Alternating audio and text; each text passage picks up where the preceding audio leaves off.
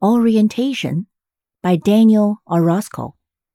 This is a short novel, but more as an absurd monologue. Here are these people in close proximity, spending their time together, knowing the private details of one another's life and yet ignoring them, and thereby ignoring each other, retaining their isolation even within a crush of human need and longing. For them, personal intimacy creates separation rather than connection.